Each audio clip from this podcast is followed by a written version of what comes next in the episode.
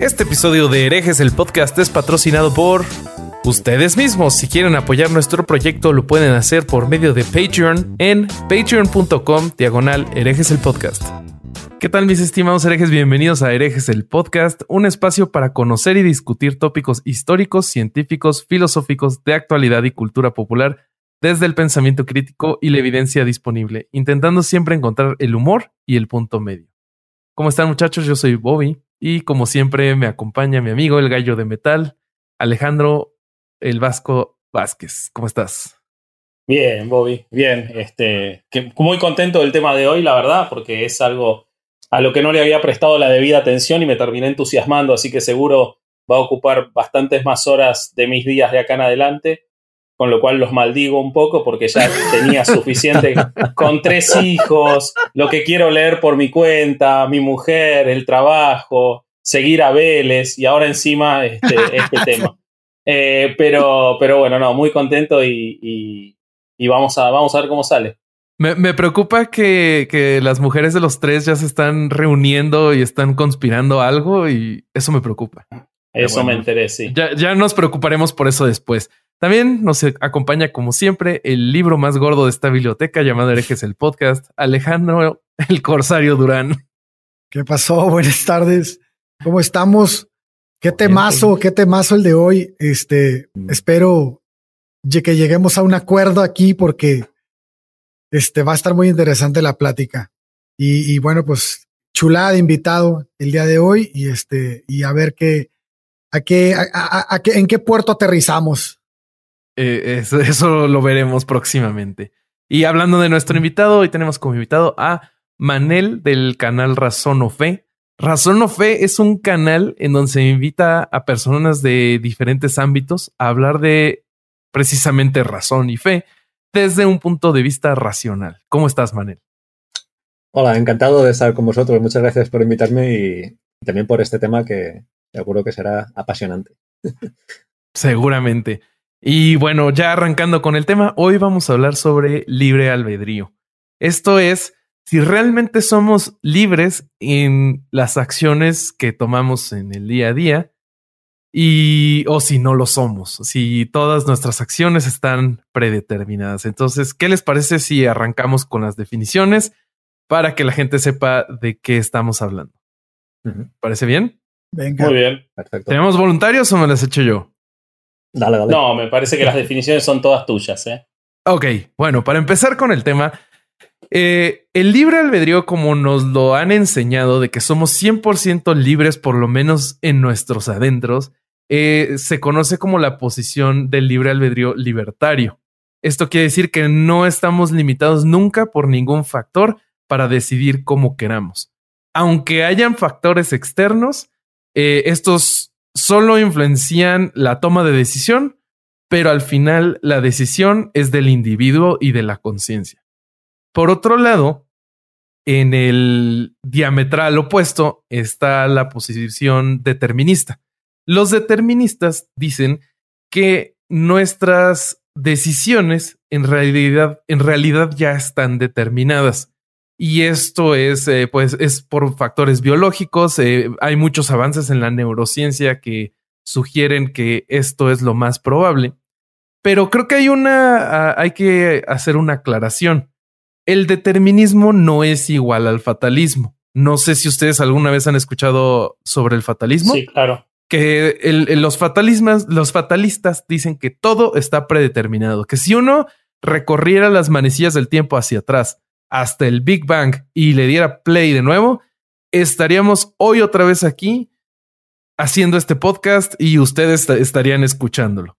Eh, esta postura para mí se me hace la más débil porque en el campo de la, de la física cuántica se ha demostrado que hay muchos elementos y hay muchas em, cosas que ocurren de manera mm, aleatoria. Entonces, simplemente por ese factor, yo creo que la posición fatalista es débil. ¿Qué opinan ustedes? Te faltó la, postura compatibilista. Ah, la olvidé. estás, dejando de lado. Estás brincándote al, al según dice Daniel Dennett, el 68% de los filósofos son compatibilistas y vos acabás de dejarlos de lado absolutamente. Como si fueran votos por correo y vos fueras Donald Trump. Eso es lo que acabas de hacer con el compatibilismo. Pero no lo lograrás. No lo lograrás. Esta barba se va a encargar de defender esa postura.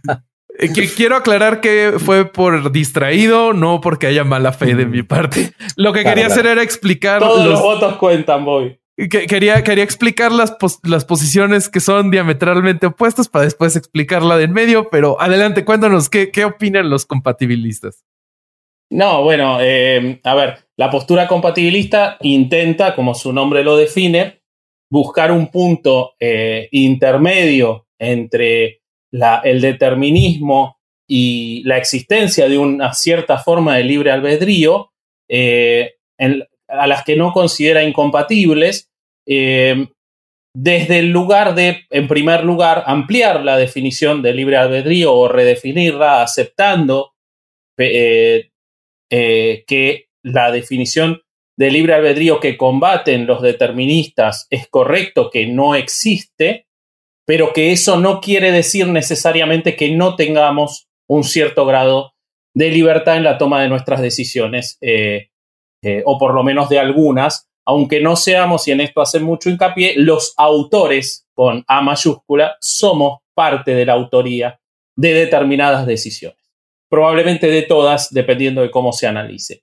Pero no somos, pero eso sin eh, dejar de lado la posibilidad de un cierto grado de determinismo y definitivamente no aceptando la idea o la definición del libre albedrío que se nos ha enseñado históricamente y que, de, acuerdo a muchos deterministas, es la que existe en la mayoría de las, de las personas. Sin entrar en mucho más, porque supongo que lo vamos a ir hablando a través del programa, en realidad lo que el compatibilismo dice es que cuando el determinismo eh, o el fatalismo niegan la idea del libre albedrío, en realidad lo que están haciendo es combatiendo el concepto clásico del yo, del self, y en eso hay un acuerdo con el compatibilismo. Lo que el compatibilismo dice es que somos mucho más que el self. Y entonces también no se puede dejar de lado ese análisis. Ok. okay. ¿Qué opinan hasta el momento? que Manel explique su postura. Creo que algo, algo que, sería muy productivo, Manel. ¿Por qué no nos explicas cómo definirías tú libre albedrío? Creo que ese sería un buen punto de partida para la plática. Pues mira, yo una definición muy básica y que en principio sirve para empezar, pero luego no sirve, pero bueno, de entrada sería la posibilidad de haber actuado de otra manera. Concuerdo. Esto lo dice así Sam Harris, eh, que es un autor que tiene conferencias en YouTube y, un libro que se llama Libre Albedrío, y que lo recomiendo a todo el mundo. Y él dice que es que, a ver, si volviéramos atrás en el tiempo, no tan atrás como dices tú hasta el Big Bang, sino media horita antes, pues tú con las mismas condiciones volverías a hacer lo mismo, porque, a ver, todo tu cerebro, todo tu sistema nervioso está siguiendo las leyes de la física y la química como no puede ser de otra manera. Entonces, si algo sigue las leyes de la física y de la química, no puedes volver atrás y hacer otra cosa. Esto, eh, aún, así se podría decir con lo que estaba diciendo tú antes, de que la física cuántica, y sin necesidad de la física cuántica, hay, por ejemplo, sinapsis aleatorias o algo así. He, leído una cosa un poco extraña. El caso es que sí, puede ser que si volviéramos atrás en el tiempo, eh, ocurrieran las cosas de otra manera, o tú tomaras otra decisión. Pero sería de una forma aleatoria que en ningún caso hay un yo que decida, que esté dentro de ti y diga, bueno, pues ahora decido esto, decido lo otro. Entonces, yo creo que eso es fulminante. Después, parece que todo, al menos lo que yo tengo conocimiento, en los avances neurocientíficos indican que de libre albedrío, nada, está este famoso experimento en el que dicen, bueno, cuando decidas si vas a coger lo que tienes en la mano derecha o en la mano izquierda, eh, nos lo dices cuando lo decidas y tú dices, bueno, no lo sé, no lo sé, no lo sé. Bueno, la derecha, e-, elijo en este instante la derecha. Cuando tú tomas una decisión, eso es un proceso como estornudar. Que tú en un momento dices, uy, me pica la nariz, voy a estornudar. se estornudas. Pero ese estornudo se estaba gestando antes, varios segundos antes. Y tú cuando vas a estornudar dices, uy, tengo ganas de estornudar y estornudo porque quiero. No, esto porque eso ya estaba así. Entonces, cuando tú, los examinadores que están con escáneres cerebrales y, aparatos viendo tu actividad nerviosa, dicen, uy, va a coger el de la derecha, míralo, míralo que va a coger el de la derecha, lo tenemos clarísimo.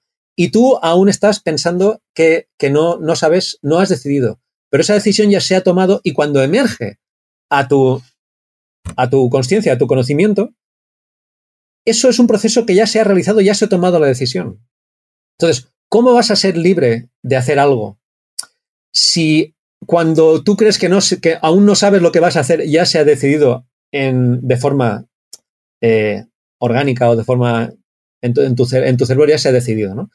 Y otra cosa que quería comentar es que, a ver, tú eres libre para hacer lo que quieres, correcto. Siempre que no tengas un factor externo que te, que te lo impida, yo ahora si quiero puedo salir a pasear, reunirme con gente, ¿no? Por todo esto de la COVID, pero puedo si quiero salir a pasear.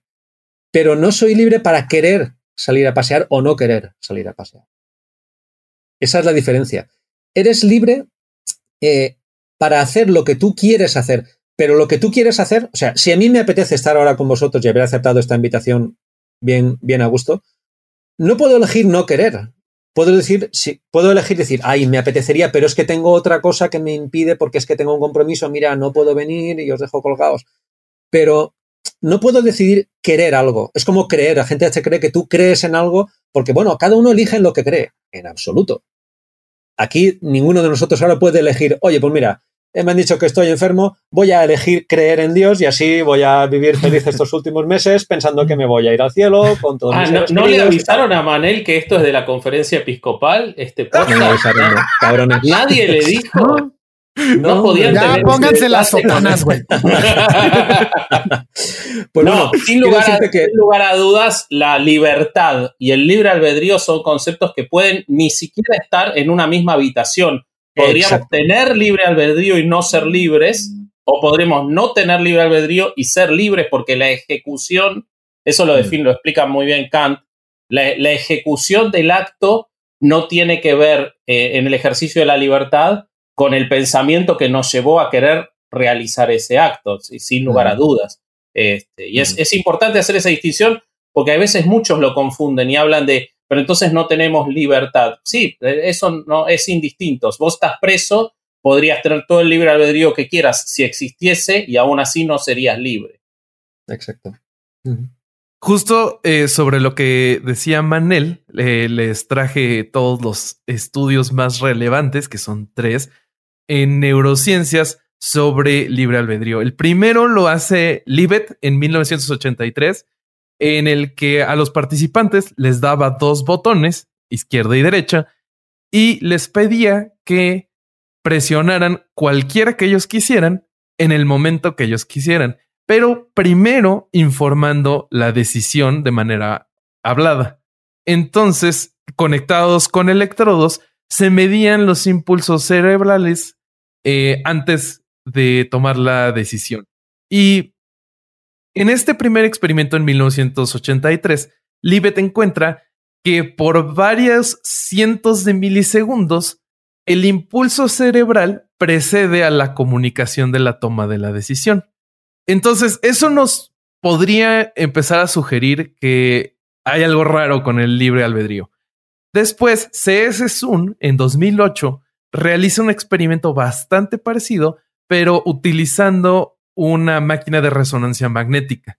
Esta máquina te ayuda a mapear las diferentes partes del cerebro y a ver cuáles se encienden en qué momento. Entonces, hace el mismo experimento y él ya tiene mapeado qué partes del cerebro se encienden con la decisión. Y en este experimento, Sun encuentra que la decisión en el cerebro aparece más o menos 10 segundos antes de que la persona informe que tomó una decisión consciente. Mm. Después, este es el más reciente, igual CS Sun en 2013 hace un experimento bastante más avanzado en el que le da a elegir al participante si sumar o restar números. Entonces esto ya es en, decisiones abstractas, ya no es izquierda o derecha, es suma o resta. Y además tiene que escoger la respuesta correcta. En este experimento se encuentra que en la corteza prefrontal y parietal, la decisión inconsciente precede por cuatro segundos a la toma de la decisión. Eso es lo que dice el campo neurocientífico. Tengo una duda ahí. Estamos tomando el, el término de persona como al momento de, de, decidir o de, o de, o de empezar a, a gestar una, una, decisión por el hecho de decirla?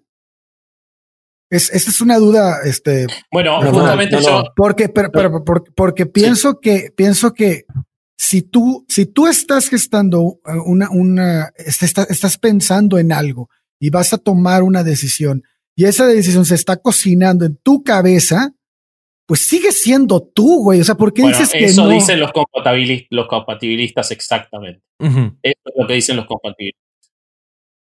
la, la, postura que plantean ellos es, está muy bien todo esto, porque de lo que estamos hablando es de una definición de libre albedrío histórica en la cual se creía que hay como un yo que para la religión era el alma, separado de la actividad del cuerpo o que, o que convive ahí, y que ese yo consciente es el que no toma esas decisiones. Entonces los compatibilistas dicen, sí, eso, eso probablemente en una enorme parte de las decisiones, que son una enorme mayoría, es así, pero sigue siendo el yo, toda la persona, no el yo, la, persona sigue siendo quien está tomando la decisión porque es su cerebro y está influida únicamente por las experiencias que esa propia persona adquirió única, anteriormente, ya sea desde su nacimiento, formación el lugar en el que nació y todo lo que adquirió en el curso de su vida. Sí, es, es, es acertada tu, tu, planteo desde esa postura, ¿no? Respondiendo un poco al comentario de Ale, Ale Durán, mm, este, en todos estos estudios se les pide a los participantes que tomen la decisión de la manera más espontánea posible para no tener como factor de mm, sesgo esta deliberación. Sí, pero finalmente creo que se les dice a la gente, cuando decidas qué vas a hacer, dilo inmediatamente. Y cuando pero creo, que, creo que ese punto no es el que está en discusión. O sea, eso exactamente Para sucede. Mucha gente sí. no, no, no, yo hablo, yo hablo aquí ahorita en la plática con nosotros. No, no, yo, yo, yo, sí, yo sí que lo tengo en discusión. Porque si tú, ¿cómo puedes decir que has tomado la decisión de una forma eh, teniendo libre albedrío, que podías haber decidido la izquierda o la derecha o sumar o restar, si cuando tú no tienes ni idea de lo que vas a hacer, ya los examinadores lo saben. Bueno, porque el libre albedrío se puede construir. O sea, vos lo que hay que ver es por qué vos elegiste derecha. ¿Qué pasó en el curso de todas tus experiencias anteriores en las que sí interviniste o no de determinada manera para llegar a esa decisión en ese momento? Desde ya que el libre albedrío instantáneo no existe, eso estamos totalmente de acuerdo. Es, es absurdo pensar que tenemos una vocecita que tiene esa capacidad de tomar esas decisiones instantáneamente. Ese libre albedrío no existe y, estoy totalmente de acuerdo con ustedes en que no existe. Pero hay un libre albedrío histórico que ha generado que lleguemos a por qué elegimos. Eh, Sam Harris hace un experimento en una de sus conferencias muy buena, me imagino que la viste, Manel, de Australia, mm. eh, en la que él ¿El de las ciudades? No, el de las películas. No sé si lo vieron. Yo traigo el de las ciudades por si lo quieren hacer. sí, lo podemos hacer. Creo que, creo que será lo mismo. Creo que será lo mismo. él dice, bueno, piensen en una película. Es el mismo. Y entonces él después le dice, bueno, ¿por qué pensaron en esa y no en otra? Y evidentemente ustedes no participaron. Ustedes por el yo, por el self, no participaron en esa decisión. Y es verdad. Y yo estaba escuchando mientras andaba en bicicleta y pensé en una película, por supuesto, y es instantáneo y no sé por qué pensé en esa y en otra. Lo que tengo ningún, no tengo ninguna duda es que yo no podría haber pensado en una película que yo no conozca. Exacto. Y si yo conocí esa película, es porque en algún momento del curso de mi vida yo participé en la decisión de conocer esa película, ya sea porque la vi, porque escuché hablar de ella, porque fui a un cine y había seis películas y como sea, y obviamente el deseo mayor me llevó a elegir esa película, estamos de acuerdo en eso. Pero como sea que se construyó mi conocimiento para llegar a esa película, hay una participación histórica que me llevó a conocer esa película. Y no, y, no podría nombrar una que yo no conocí. Algo, algún ejemplo parecido a lo que dice Ale podría ser la postura de Simón Baron Cohen en cuestión de los asesinos seriales o los asesinos múltiples, que dice que son un constructo, una construcción social O sea, estos, estos, estas personas, dependiendo de sus vivencias, de lo que tienen, este, de lo que absorben de su, de su vida en particular, es este, es la razón por la que finalmente terminan estallando en, esto, ¿no? Y, y es, es, es, prácticamente lo que dice eh, Ale de lo de las películas. Si ellos no hubieran tenido esas vivencias, muy probablemente estaríamos hablando de una persona con unas con conclusiones muy diferentes. Mira, vamos a ir otro poquito más allá. Hay otro, otro asunto que habla Sam Harris en un libro, que es un experimento que se hace con unas, con unas personas a las que se ha separado los dos hemisferios cerebrales por una historia, una operación para la epilepsia o para una, Es para la epilepsia, sí. El caso es que quirúrgicamente se, separan, sí, se separan. Sí, sí, quirúrgicamente, sí, se separan la comunicación. Entonces le ponen a una persona un, un, un tablón de madera justo delante de la, de, de la, cara, que de manera que le, le deja ver un, a un ojo un lado y a otro ojo otro lado, ¿no? Y en la mesa hay varios objetos. Y a la persona le ponen un cartel que solamente lo ve por uno de los lados, que le pone, coge el huevo, ¿vale? Y en entre los objetos que hay en la mesa hay un huevo y hay otras cosas. Y a la persona se le dice, oye, eh, elige un objeto de estos. Y la persona elige el huevo. Claro. Y cuando le preguntan, ¿por qué has elegido el huevo? Dice, pues bueno, porque tenía que decir algo, elegir algo y lo he elegido. O sea, al loro. Esa persona ha leído la orden coge el huevo. Parte de su cerebro lo ha interiorizado, otra parte no. Y cuando le preguntas, el tío te está diciendo que no tiene ni idea de por qué ha elegido el huevo. Sin embargo, ha recibido una orden escrita. Pero el cerebro, como está desconectado, no ha integrado a todo el cerebro la orden. O sea que estás hablando como mínimo con dos personas diferentes. Una persona que ha obedecido una orden y la otra que no tiene ni idea, pero lo ha ejecutado. Entonces, yo es que, a ver, también yo creo que no existe el yo. De hecho, también muchos neurocientíficos dicen, oye, hemos buscado el yo, ese concepto no existe. Como no existe algo que digiera los alimentos, ¿no? Y después mm. tú haces la digestión y podrías decir, ay, pero la digestión la hago yo. Pues, por supuesto, no voy a estar yo digiriendo tu comida, macho, digiéretela tú. Pero, pero claro que digieres tú tu comida, pero tú no tienes ninguna manera de decidir cómo vas a, cómo vas a, o sea, tú no puedes decir, no, yo digiero mi comida así o así. Y tú puedes decir, no, yo mis decisiones las tomo así o, o lo que yo quiero, lo quiero por esto y por lo otro. Tú no puedes cambiar qué es lo que quieres hacer. Qué es la decisión que tú tomas, la tomas y cuando la tomas es algo que, que, tú te das cuenta de que has hecho, como, decía antes, cuando te das cuenta de que has estornudado, uy, he estornudado. Pues, uy, he tomado una decisión. No sé si os ha pasado que a veces no sabes qué hacer y che, no sé qué hacer con esto, no sé si venir a este programa o no, porque son unos tíos muy pesados y tal.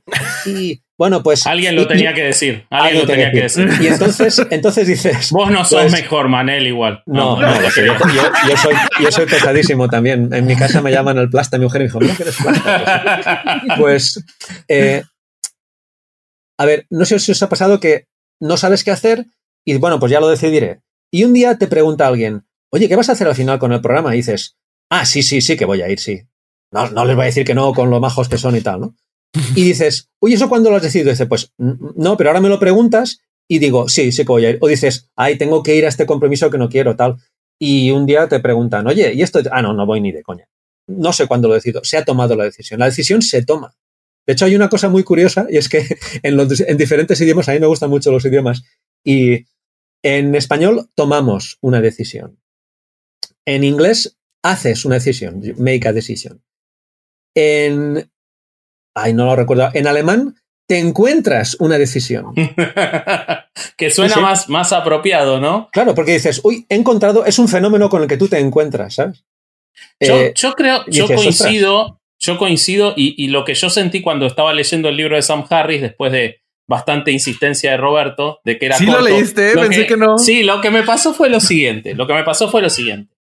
Cuando yo eh, me puse a estudiar el tema, dije, no voy a leer un libro, no tenía tanto tiempo, veníamos de preparar otro tema, entonces dije, voy a leer la refutación de Dennett, que es muy interesante. Y la refutación de Dennett es casi tan larga como el libro, entonces dije, leo el libro y después leo la refutación. Y además escuché un par de conferencias y además escuché la interacción entre ellos dos, además de, de, de un par de cosas más. Eh, yo, lo que, lo, que están, lo que estás diciendo, Manel, de que eh, no existe el yo, yo sí siento que hay en el, o sea, yo, eh, el que no existe, siento que hay una, em, ya me han dicho que no existo en otros contextos múltiples veces. es la primera vez que te lo dicen, no eres nadie. En, no, en, bares a los 17, 18 años era invisible para todas las mujeres, así que no, no va a ser la primera vez que me pase. Pero em, lo que yo entiendo que, que ocurre en, en, lo que hace Sam Harris para traerlo a, lo actual o lo que hizo Schopenhauer en su momento cuando, cuando contradecía Kant, me parece que es muy importante que se haga porque me parece que es muy positivo desvirtuar esa posición tradicional y, que puede ser hasta perniciosa de la idea de que somos únicos artífices de nuestro destino y que nuestras decisiones son autónomas. Primero porque es ficticio y segundo por todo la, la... Yo no estoy de acuerdo con las ideas de Sam Harris en cuanto a que el, mundo sería mejor sin egos, en eso no coincido, pero sí coincido en que eh, eh, estamos mejor si podemos desvirtuar definitivamente todas estas ideas del libre albedrío tradicionales de, de, la, de la, cultura judeocristiana, por supuesto que sí. Pero creo que en eso se va a una guerra del yo y creo que la negación del libre albedrío es en realidad una, la declaración de guerra contra el yo que creo necesito más estudio del tema, pero creo que podría coincidir en que no existe o por lo menos no existen un 99% de las cosas que creemos que sí existe, pero yo vuelvo al punto de que eso no quiere decir que no podamos compatibilizar eso con la idea de que sí tenemos, si lo redefinimos, no tanto, pero le damos una amplitud mayor, sí tenemos en el curso de lo que nos hace lo que somos y que nos hace decidir.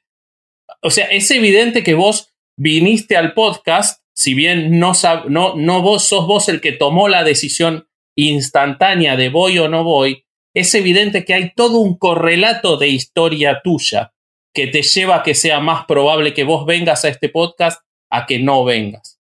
Ya sea porque hablas español igual que nosotros, porque te interesan los mismos temas que a nosotros, y todo ese correlato, toda esa construcción, tiene determinadas intervenciones en las cuales hay factores externos. Y el ejemplo que vos dabas, Dennett le dice a, Harris, y me parece muy interesante, que le dice, vos estás convencido, en realidad Dennett le dice, vos sos compatibilista, pero te hace llamar determinista porque necesitas, y, porque vos tu posición es una posición política, vos querés plantear que el mundo estaría mejor si borramos los egos y si, y si, y si somos más altruistas, de cierta forma.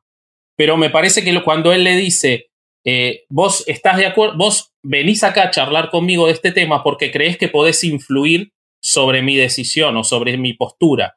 Y arrancás hablando de que somos personas abiertas, como lo somos nosotros cuatro que estamos hablando en este momento, para que podamos ser influidos por las ideas de otros. Si podemos ser influidos por las ideas de otros, ¿por qué no podemos ser influidos por nuestro propio pensamiento? No en lo instantáneo, que es verdad que es poco probable que en eso haya un libre albedrío, pero sí en la construcción que nos lleva a nuestros propios análisis y raciocinios. Lo que, eh, este, lo que Schopenhauer hablaba de la racionalidad creada, o sea, de, cuando se educaba nuestro raciocinio luego del nacimiento, ¿no? Entonces, creo que hay una conjunción de las dos cosas y sin duda este, estamos de acuerdo en que ese libre albedrío eh, plano de este, no, ¿qué, ¿qué ropa me voy a poner? Y me voy a poner la camiseta roja porque yo lo analicé. No, te vas a poner la camiseta roja porque tu cerebro te dijo camiseta roja antes de que vos pudieras ni siquiera darte cuenta que te ibas a poner la camiseta roja. Por supuesto que es así, pero eso no, no quiere decir que no tengamos un grado de libertad que participa en otras decisiones y que participó en por qué nos gusta la camiseta roja anteriormente para construir ese concepto. No sé si se entendió, fue muy largo. ¿En, en, en, como ¿En qué decisión crees que tú sí serías libre? Eso iba a preguntar. ¿Podrías dar un ejemplo? Se andan leyendo pensamiento, eso es trampa. No dijimos que nos íbamos a leer el pensamiento. Yo no me puse la gorra de leer el pensamiento. Eh, déjenme tomar cerveza porque estoy seco de todo lo que dije recién. Nunca hablé tanto seguido en el podcast. no, cabrón. Y en el episodio de de dos horas y media hablé tanto. bueno, pero intervenía gente. Eh, ¿En qué tomamos decisiones? Lo que pasa es que si vos lo pones en paralelo a, a, las decisiones de las que estás hablando vos en los estudios? Por supuesto que en ninguna. Y, a ver, yo no voy a discutir la neurociencia y los resultados duros. Eso sería absurdo que yo lo plantee. Lo que yo digo es, en el curso de mis decisiones que me llevan a lo que soy hoy, que hace que el resumen de todo lo que soy hoy tome esas decisiones semiautomáticas, hay cuanto menos un grado de participación desde mi educación, el propio Sam Harris lo reconoce. El propio Sam Harris en el final del libro, cuando él dice que seamos deterministas, no quiere decir que no tengamos que explotar nuestras capacidades y si tenemos la posibilidad de educarnos, educarnos.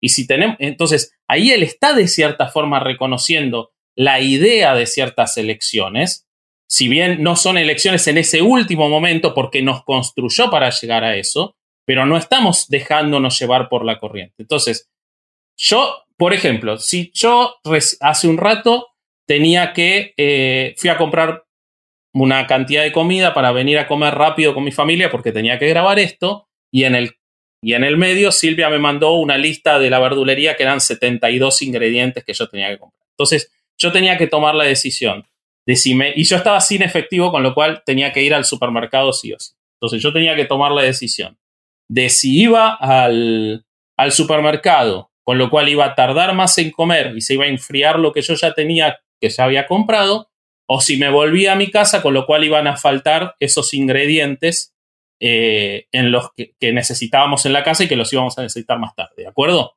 Entonces, mientras yo iba en el coche, iba pensando y iba, sobre todo porque ya tenía todo esto en la cabeza, entonces iba sopesando las dos posibilidades.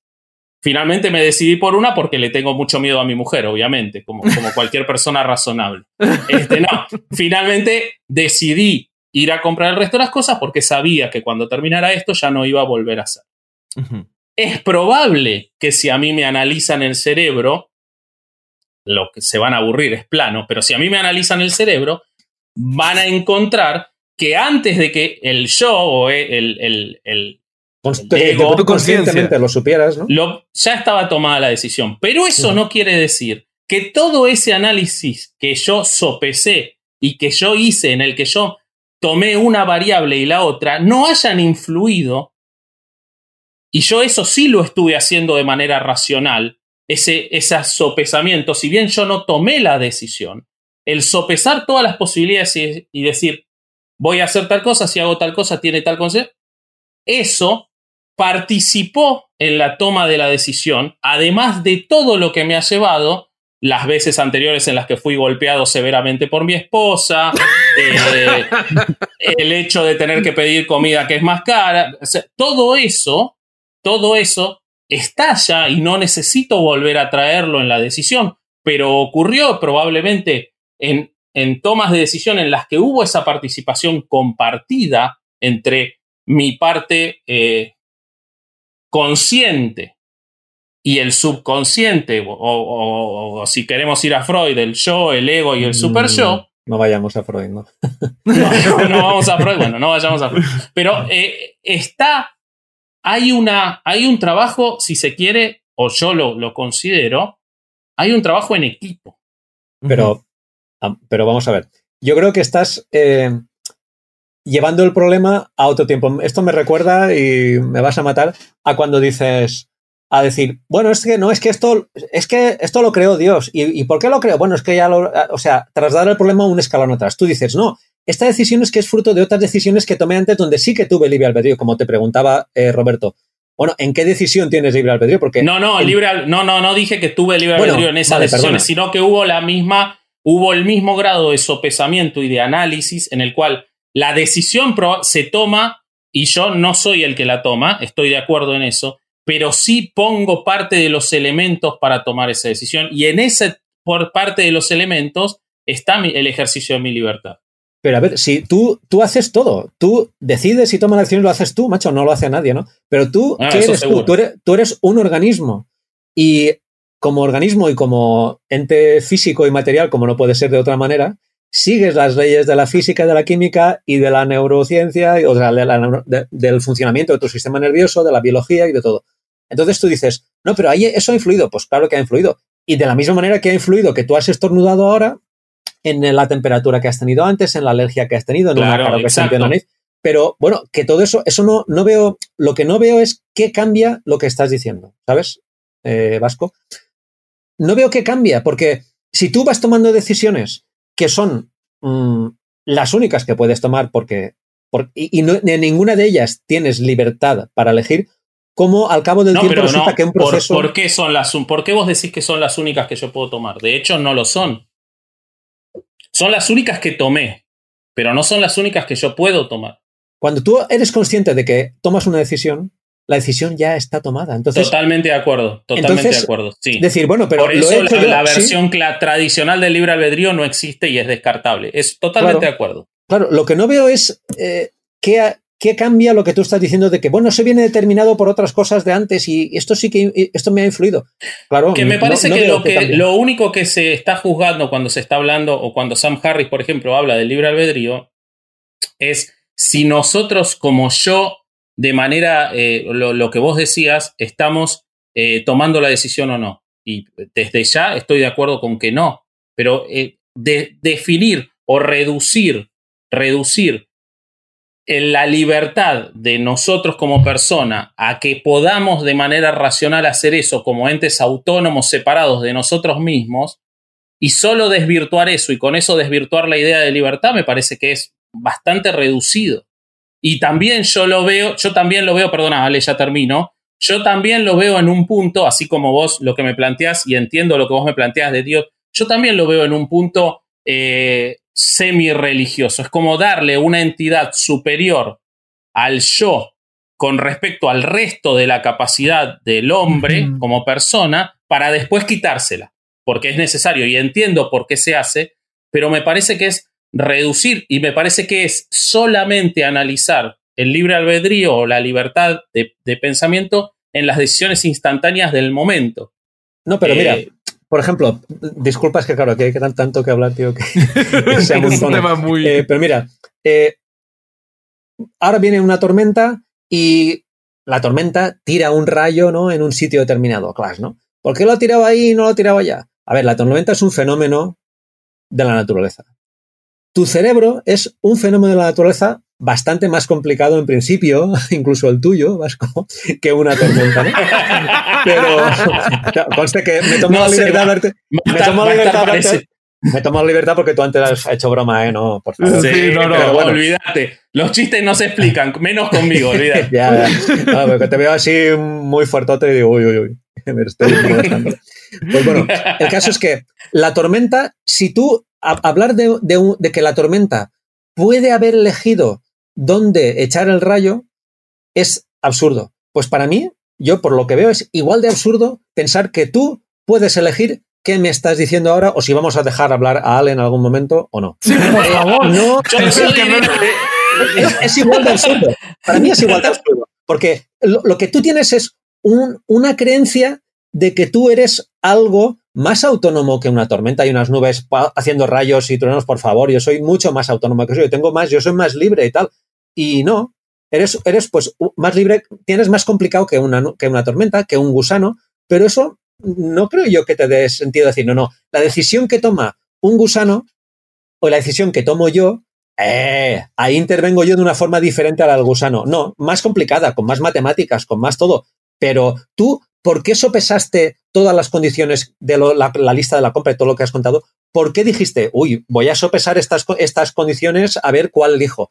Pues porque tuviste una pulsión, un impulso a, a hacer eso. Y no podías haber dicho, no quiero, no quiero. Bueno, pero ¿de dónde viene ese impulso? Pues los gusanos más o menos se conducen de Por manera instinto. determinada y, y, este, y estandarizada todos los gusanos por igual. Y eso, eso sí, no, no hay factor que pueda, eh, que, que compruebe lo contrario. No ocurre con el cerebro humano. Somos Sí, el producto cerebro- de la construcción de, nuestros ante- de nuestras este, experiencias y conocimientos anteriores. Sí, aquí No sí lo voy a que- interrumpir. Aquí sí los voy a interrumpir. El, el punto que yo, yo, yo no entiendo y en lo que estoy de acuerdo en que es muy reduccionista, es decir, que la, que la decisión de una persona empieza y termina en el momento en que la emites. No, porque no, no, no, no, es que sí lo estamos planteando, sí lo están planteando así, porque, porque si tú dices que el yo no existe porque la decisión no la has tomado, entonces estás tomando específicamente el momento en el que tú emites la decisión. Y yo lo que pienso es que la decisión se está construyendo en tú, en, en, en donde estás, güey, lo que tú, en tus, en tus este, experiencias, en tu proceso de razón, porque el hecho de que no hayas sido consciente, que tu inconsciente esté trabajando, también eres tú. Y ese tú está construido por algo.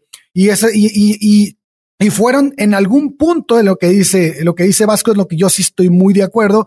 En algún punto estás construyéndote a ti mismo. Es decir, que después van a, vas a tener tanta construcción en tu cabeza que muchísimas decisiones efectivamente van a salir en automático.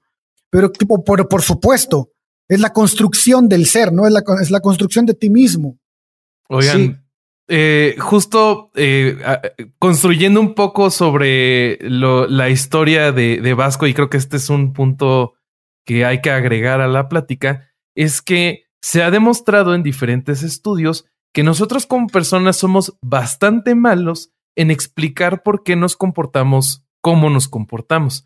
Para ponerles un ejemplo, en 2008 en Yale se hace un estudio en el que se hacen juegos económicos con diferentes personas y a las personas se les dan bebidas calientes y bebidas frías. Las personas que tenían bebidas calientes tendieron a ser más amables que las personas que tenían bebidas frías. Sin embargo, cuando se, se platicó con estas personas, se hace una entrevista al final del estudio y se les pregunta por qué tomaron las decisiones en el juego que tomaron, ellos tenían una historia completamente diferente a porque me dieron una bebida caliente. Sin embargo, la constante en los que fueron amables era la bebida caliente y la constante en los que no fueron amables fue la bebida fría.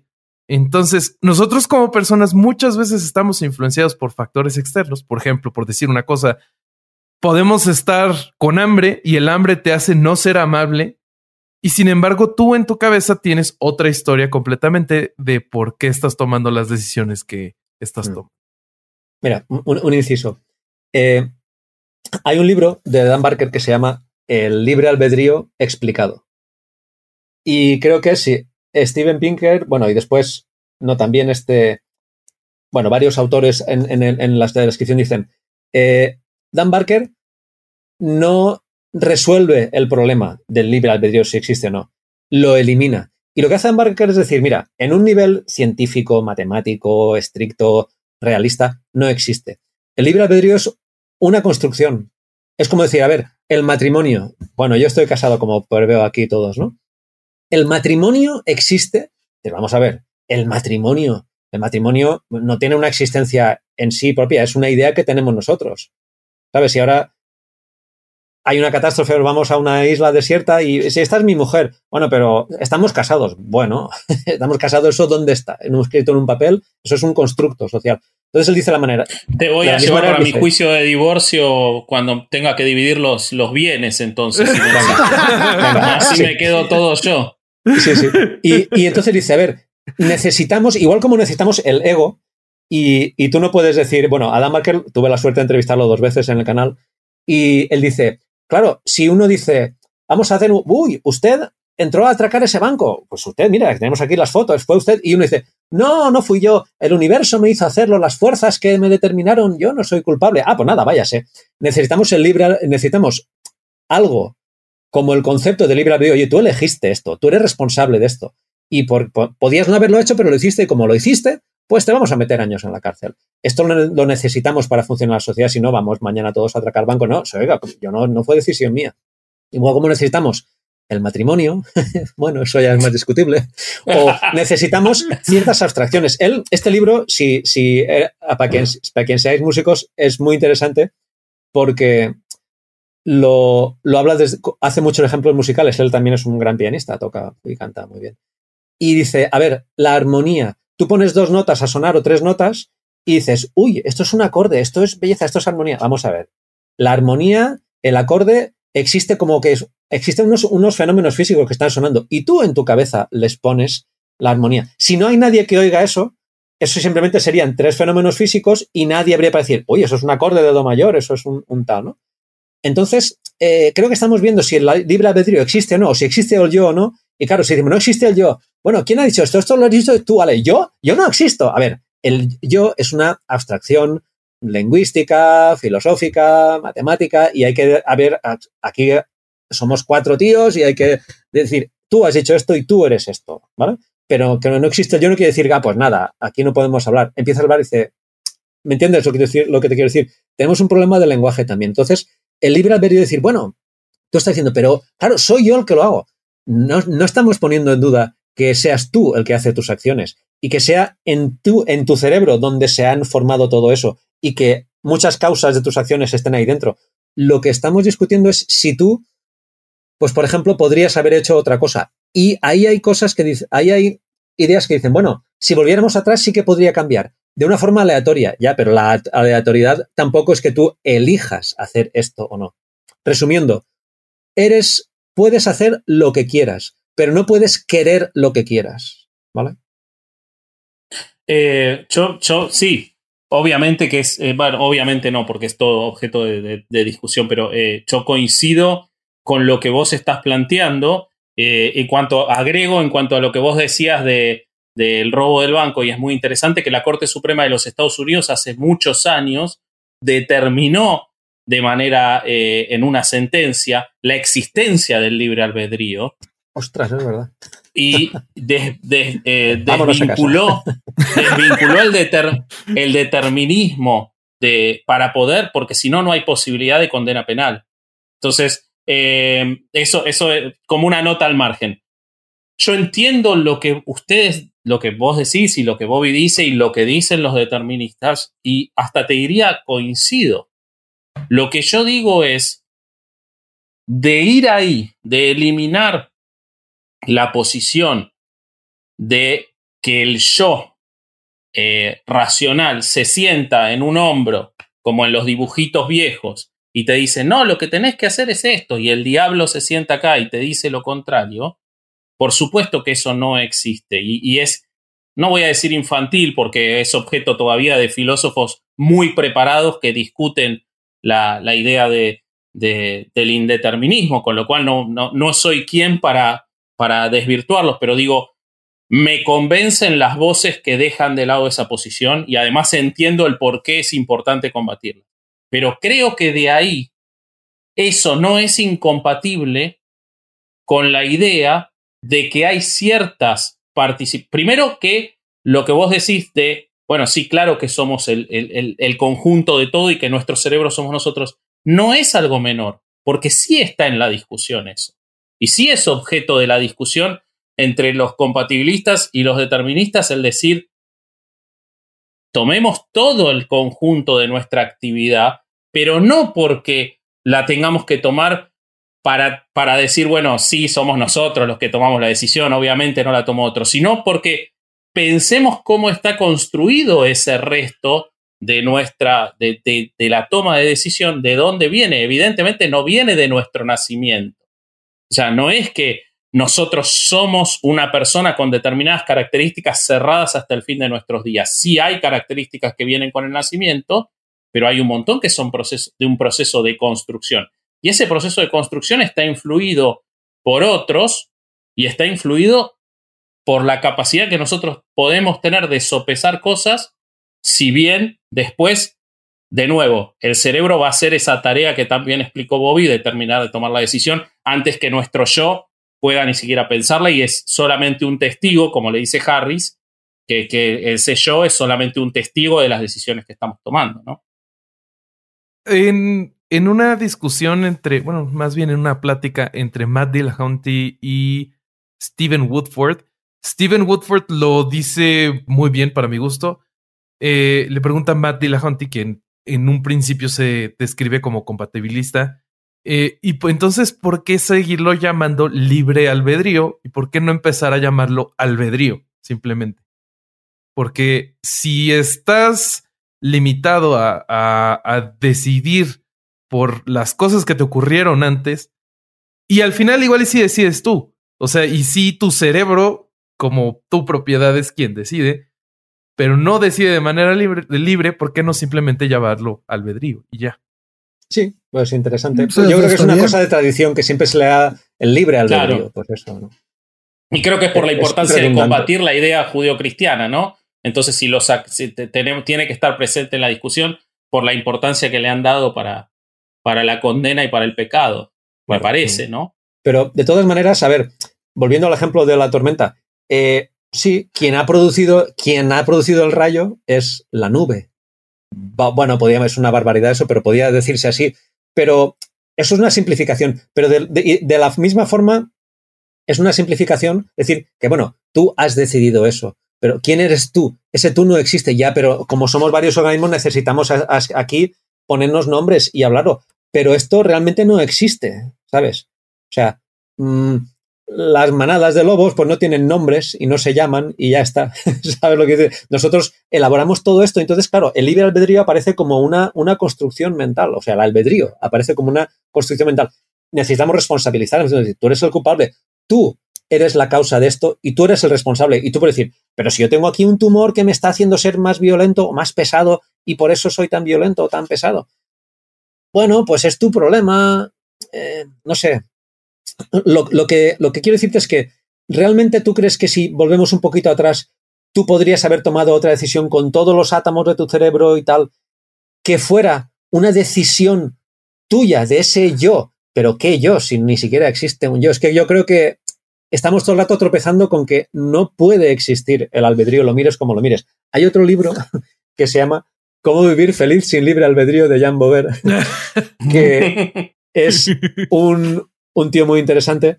Y bueno, habla desde todo, de matemáticamente, biológicamente, filosóficamente, eh, yo qué sé, lógicamente, dice que no puede existir. Neurocientíficamente no puede existir. Y yo lo veo tan, tan evidente que, no sé, que a, veces es un poco decepcionante pensar, bueno, entonces yo haga lo que haga, mm, ¿va a pasar lo mismo? Pues yo creo que sí. Y, alguien dice, creo que le dicen a, a Sam Harris o alguien, bueno, pues si no existe el libre albedrío, pues tú simplemente, ¿por qué no te sientas y ya está? Y es que, y dice, es exactamente es lo que te estás haciendo, sentarte y ya está. O sea, yo ahora estoy aquí sentado y ya está. Tengo una inercia y me siento. Pero en un momento dado necesito decir una cosa, tengo ganas de decirla y pueden más las ganas de decirla y por eso hablo. Y en un momento dado tengo hambre y por eso me levanto y, necesito dinero y por eso voy y trabajo. Entonces, realmente, eh, esto de decir, ah, pues entonces tú tú, si no eres responsable de tus actos, porque dices que ya están, que, no eres quien toma las decisiones, y si realmente va a pasar lo mismo, pues simplemente abandónate. Es que es exactamente lo que estamos haciendo. Uno sigue sus impulsos y tú te sientas hasta que te molesta que, la presión de la silla. Dices, me voy a levantar porque llevo aquí cuatro horas sentado. ¿Sabes? Solo haces que seguir la línea más cómoda. Estoy de acuerdo en todo menos en llamarlo impulsos. Me parece que llamarlo impulsos es reducirlo, porque no es un impulso, es una construcción. No somos producto de impulsos porque no somos una tormenta. Vale, bueno, pues eh, eso es lo que la palabra que se me ha ocurrido. Es, eso es lo que yo. E, ese es el, lugar en el que. Pero no, no. El deseo. Pero no es solo un deseo, ¿no? O sea, ¿por qué no hacemos el experimento de, las ciudades? Creo que eso nos, puede ayudar a clarificar el, el concepto. Ok, miren, para no sesgar eh, a la audiencia, eh, si pueden, eh, no mencionen sus respuestas hasta que terminemos el, el experimento. Entonces, el experimento que vamos a hacer es como el de las películas. Cada quien en su cabeza debe de pensar en una ciudad. si quieren, para no sesgarlo, no usemos ninguna de las ciudades en donde nosotros vivimos, porque eso podría sesgar a la audiencia. Esta, escoger una ciudad de todas las ciudades del mundo debería de ser una de las decisiones más libres de nuestra vida. Hay miles de ciudades donde escoger. Entonces, cuando tengan una ciudad, esa es la ciudad que escogieron. Entonces, ya si la tienen, les voy a decir que esa está mal y que tienen que escoger, eh, que escoger otra para que repitan el proceso. Entonces, aquí creo que sería un buen momento para buscar evidencia de libre albedrío, ¿no?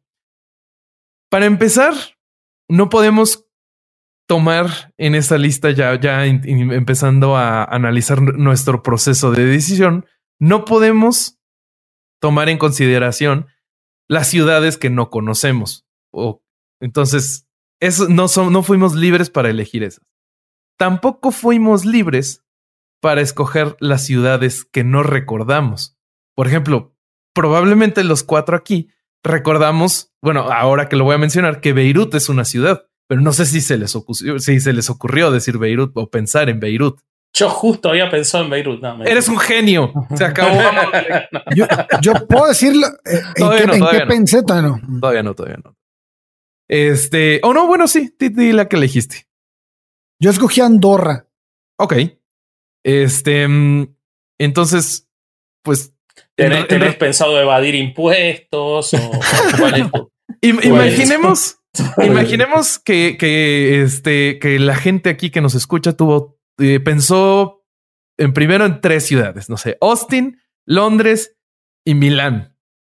Al principio escogen Austin y después terminan, dicen, no, mejor voy a escoger Milán. Entonces, ese es el tipo de decisiones en las que podemos sentir la existencia del libre albedrío. No hay nadie que te esté obligando a escoger una sobre otra. Entonces, probablemente tu cerebro se contó a sí mismo una historia de decisión, como lo que platicábamos hace un rato con las bebidas frías o calientes. Probablemente esta decisión mm, puede ser que influyó o no en la en qué decidiste. Por ejemplo, puedes haber dicho, pues yo escogí Milán porque ayer comí comida italiana y esa es la razón por la que escogiste eh, Milán. Pero tú en realidad no escogiste tampoco recordar que comiste comida italiana. Y también no escogiste decir, ah, esa es la razón. ¿Y por qué no dijiste al revés? Ah, comí comida italiana, entonces voy a escoger otra cosa, voy a escoger Londres. Ese es el experimento. ¿Qué opinan? Mm. Mira, yo veo que es un ejemplo muy bueno porque tú hablas de elegir. Y claro, tú dices, ah, pues elijo esto. O cualquier decisión que tomas tomas una decisión y dices, ah, esto, es esto porque es lo que yo quiero. Yo quiero hacer esto y por tanto lo hago. Decidir lo que sea, tomar un helado, lo que tú quieras.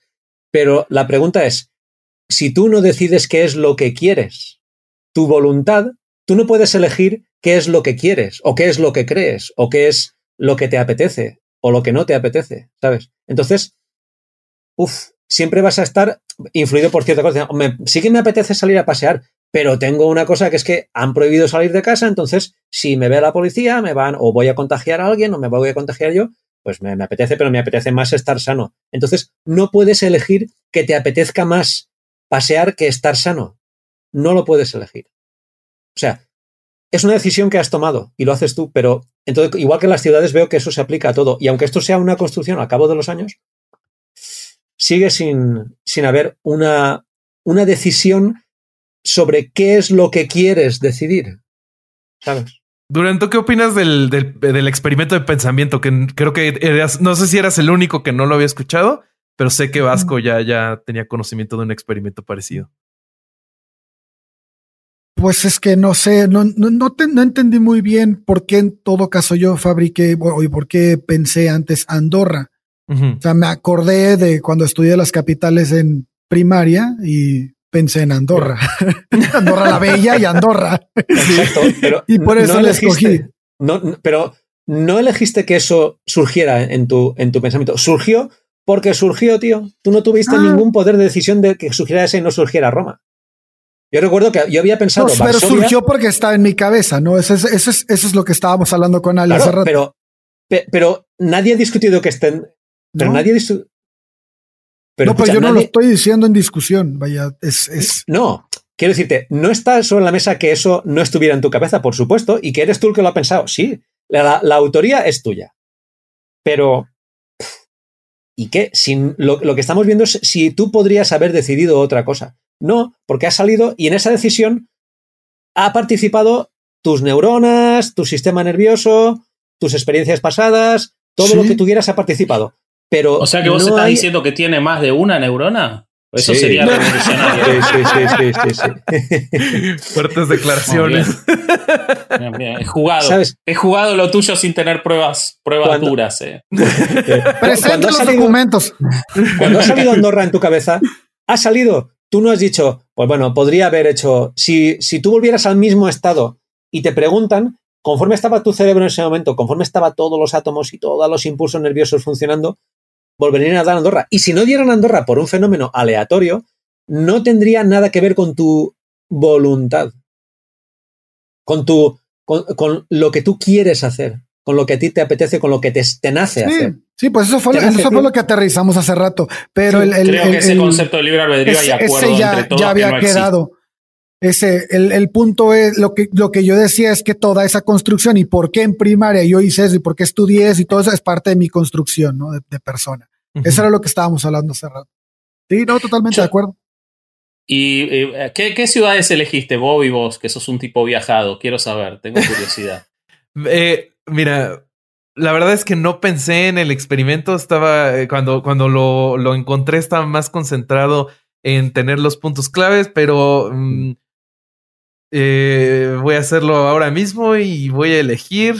Eh, no, es que esa ya la escuché de, de, de Manel. Es que ya, como ya tengo varias. Es que eso, te, eso es lo que te gusta. Guanajuato. Eso prueba el punto. Guanajuato. Yo creo que lo más interesante de ese tipo de experimentos y que obviamente da razón a la postura en cuanto a, a, esa visión del libre albedrío que, que está planteando también Manel y, y Bob y todo, que, no que peor que eso es que no podemos evitar elegir una ciudad. No podríamos decir no quiero elegir ciudades cuando me están diciendo que tengo que elegir ciudades. Más allá de la ciudad que elijamos, lo que sin lugar a duda no podemos hacer es no pensar en ciudades. O sea, no hay forma de que nuestro yo consciente, y en eso obviamente es absolutamente cierto, decida, decida, eh, ah, no, Bobby me está diciendo que piensa en ciudades y le va a pasar a la audiencia, están pensando en ciudades, seguro. Eh, probablemente nadie está pensando en Andorra, pero bueno, eso es porque el, el corsario es muy, es muy especial para nosotros. Único y diferente. Este, eh, pero, eh, pero no podemos no pensar en ciudades, porque ya cuando quisimos no pensar en ciudades, nuestro cerebro ya nos tiró ciudades. Y es, es, en eso es absolutamente, pero es indiscutible. Y creo que, que sostener lo contrario tiene una fuerte carga eh, religiosa o de fe o de la necesidad de la, de la, de la, de la existencia del alma o de, o de, o de otras entidades que, que influyan sobre eso. Eh, es, es, es, claro. Sí, yo, yo, creo que también eh, sería importante ver cómo influye en, en, en, nuestra concepción del mundo, en nuestra sociedad, en, en, todo, el ver desde esta perspectiva la libertad, el albedrío y todo esto. A mí, por ejemplo, eh, pensar que no existe el libre albedrío, digo, guau, me relaja porque digo, uff, esto que hice así, que me digo, ¿por qué lo hice así? No lo hice así, no tenía otro remedio. Me relaja y digo, ¡guau! ¡Qué bien, tío! Y digo, ¿por qué no hice esto mejor? Porque no supe hacerlo, no pude hacerlo mejor, ya está. ¿Por qué no estudié más? Bueno, pues porque mira, en ese momento era lo que podía hacer. Y eso está muy bien, por otro lado. Y, también a la hora de ver, de castigar a alguien, se puede castigar a alguien con un odio, con una rabia, porque pensar que tú has hecho esto y eres responsable de decir, mira, tío, tu cerebro es un fenómeno natural que ha actuado de esta manera y esto es un desastre, no podemos permitir que eso continúe. Entonces, hemos de castigarte, hemos de prevenir que lo hagas y aunque no lo hagas, necesitamos castigarte para que otra gente no lo haga, pero bueno, sin mal rollo, sin odio, te metemos en la cárcel, pero sin, sin odiarte. Esto parece una chorrada, pero esto es muy importante. Comprender a las personas que por qué las cosas pasan y no hay un culpable. O sea, esto de culpabilizar a un organismo por lo que hace, a ver, tío, mi cerebro es un proceso que se inició hace, bueno, que se inició, que lleva funcionando miles de millones de años. No el cerebro en sí, sino todo lo que ha llevado a que ahora haya un cerebro, todo, todas nuestras generaciones de antepasados han conformado este cerebro y este cerebro, actúa de esta manera y tú dices, tú eres el responsable, hay que castigarte y tal. Y dices, bueno, vale, necesitamos ese constructo social de la culpabilidad y todo, pero podemos hacerlo desde un entendimiento que nos va a hacer mucho más empáticos, mucho más humanos, si no le asumimos toda la carga de la culpa a, una persona así absolutamente. Podías no haberlo hecho y lo has hecho. Eh, justo eh, regresando a un ejemplo que habías puesto antes, Manel, eh, este ejemplo que me encontré también leyendo sobre el tema, este lo vi ya hace un rato, del tipo que tenía un tumor en el cerebro y eso lo hacía agresivo y cometió varios asesinatos horribles, algo espantoso. Al tipo le quitan el tumor y su personalidad cambia por completo. Entonces, ustedes como abogados, ¿qué opinarían de eso? O sea, ahí lo hizo él libremente, hubo libre albedrío o fue su cerebro haciéndole... Hombre, yo creo que si se demuestra que ese tumor estaba presionando una zona del cerebro y que le, cambiaba su, su funcionamiento de tal forma que le hacía ser muchísimo más agresivo y luego se le ha quitado, esto sería un atenuante o incluso una eximente. Pero, y luego la pregunta, gran pregunta es decir, bueno, y si no es un tumor y es conforme ese cerebro funciona, joder. O sea, si, si, eh, lo que decía Sam Harris también, si un cocodrilo muerde, te muerde la mano y te la arranca, dices, madre mía, qué desastre. Pero luego tú ves al animal y ni siquiera lo odias. Ni siquiera, que es muy bueno porque en la sí, Llevas amigos, al, llevas amigos al zoológico a que lo vean y le mostrás que este es, el, este es el cocodrilo que me mordió. Pero yo pienso que ahí es la separación de la persona de la sociedad, ¿no? No vista como un castigo, sino como un tú no puedes vivir en sociedad. Una persona que, por ejemplo, vemos como un asesino en serie, ¿no? Lo tienes que sacar de ahí. Ahora, lo que yo sí vería que completamente en desacuerdo es una pena de muerte. Como, como yo no la vería, estaría en desacuerdo también en, unas, en, en, el, en la construcción de que habla Simón Baron Cohen. Si la sociedad es producto de las decisiones que puedes llegar a tomar en un punto, como haber nacido en una familia disfuncional, que tu mamá te golpeara, que tu, o sea, todo esta construcción, ¿no? Entonces, finalmente, no toda la culpa, si lo puedes ver como culpa, es de la persona que cometió el acto. Entonces, tal vez hay que separar la sociedad, pero no creo que matarlo sea una, bueno, eso es lo que expone. Pero a ver, aquí hay un punto interesante porque decimos, si, es, si las personas no están tomando las decisiones, sino que ya vienen las decisiones tomadas en, en su, no sé, anatomía, fisionomía, cerebro, lo que quieras, este, y por eso es que, es que eh, terminan, concluyen hacer cierto tipo de acciones, pues entonces las penas no deberían de ser las mismas, pero es que no son las mismas en muchos aspectos. Por ejemplo, si yo llego a una, a una habitación y me encuentro a, a mi mujer con otro güey y yo lo mato porque traigo una pistola en la mano en ese momento, la misma ley a mí no, no me va a juzgar igual que si eso yo. suena una advertencia.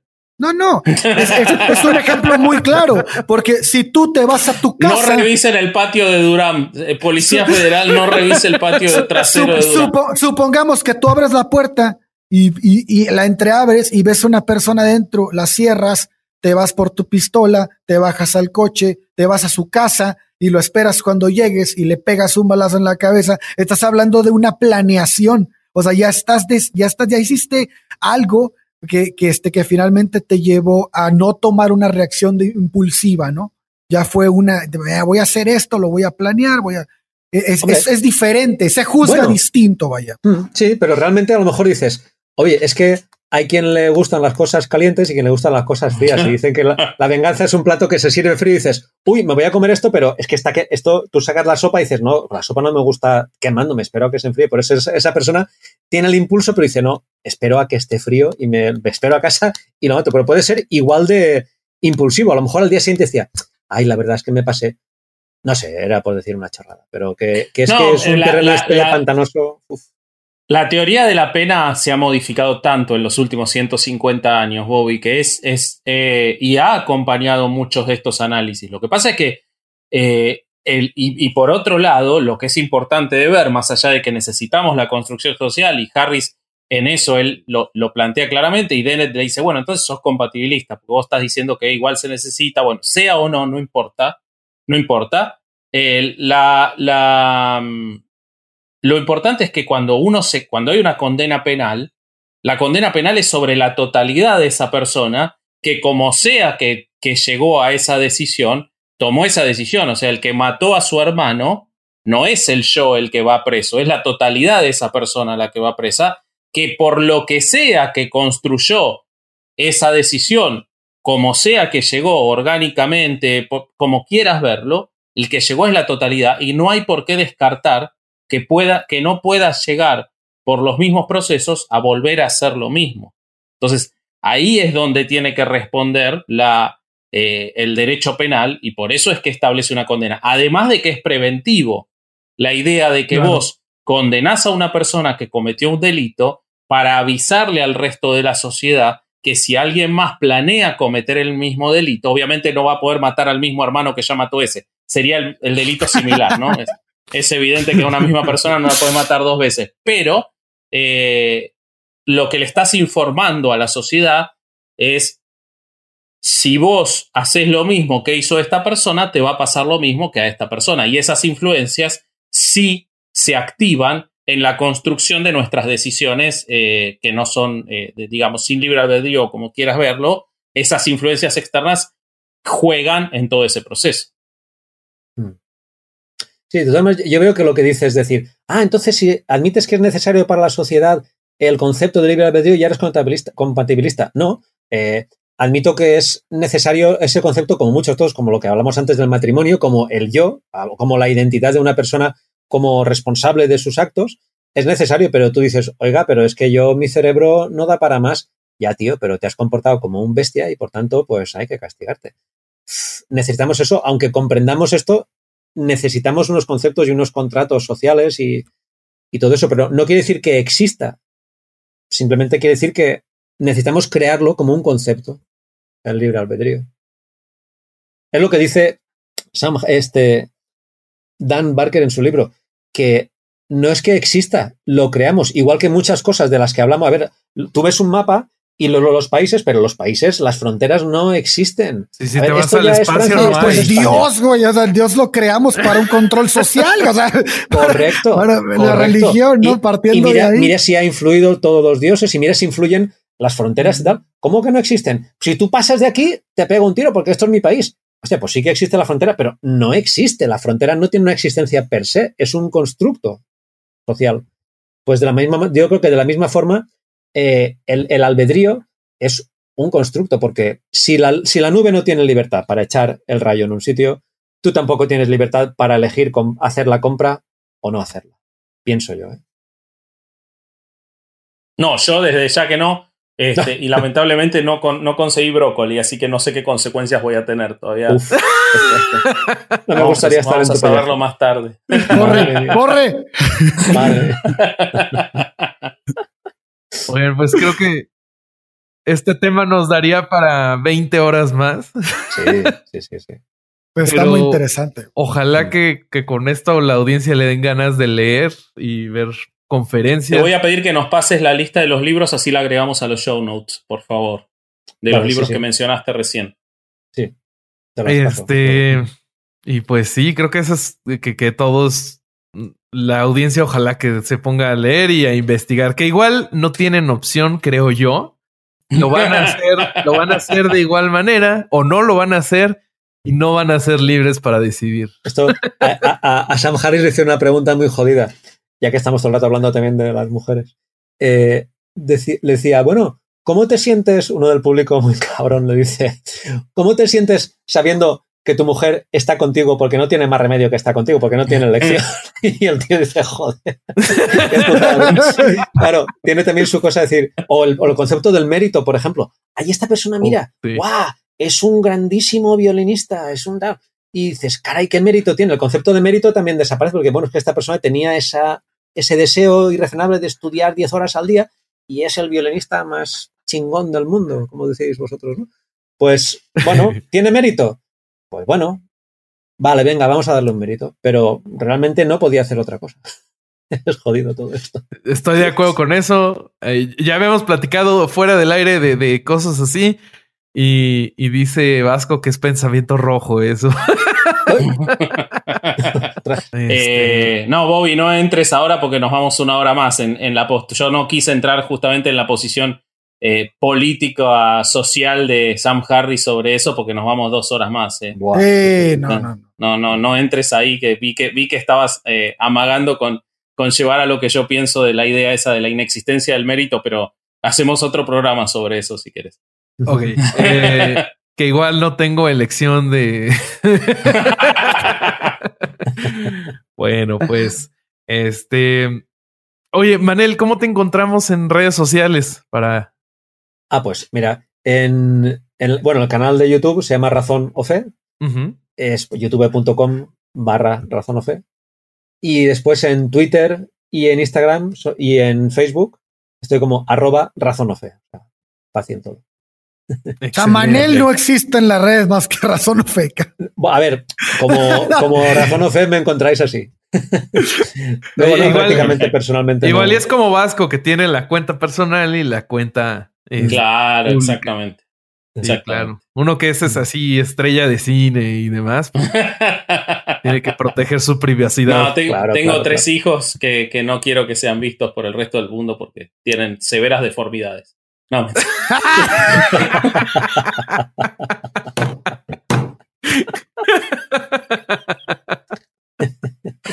este no, no. Este no, no es cierto. ¡Qué pendejo eres, cabrón!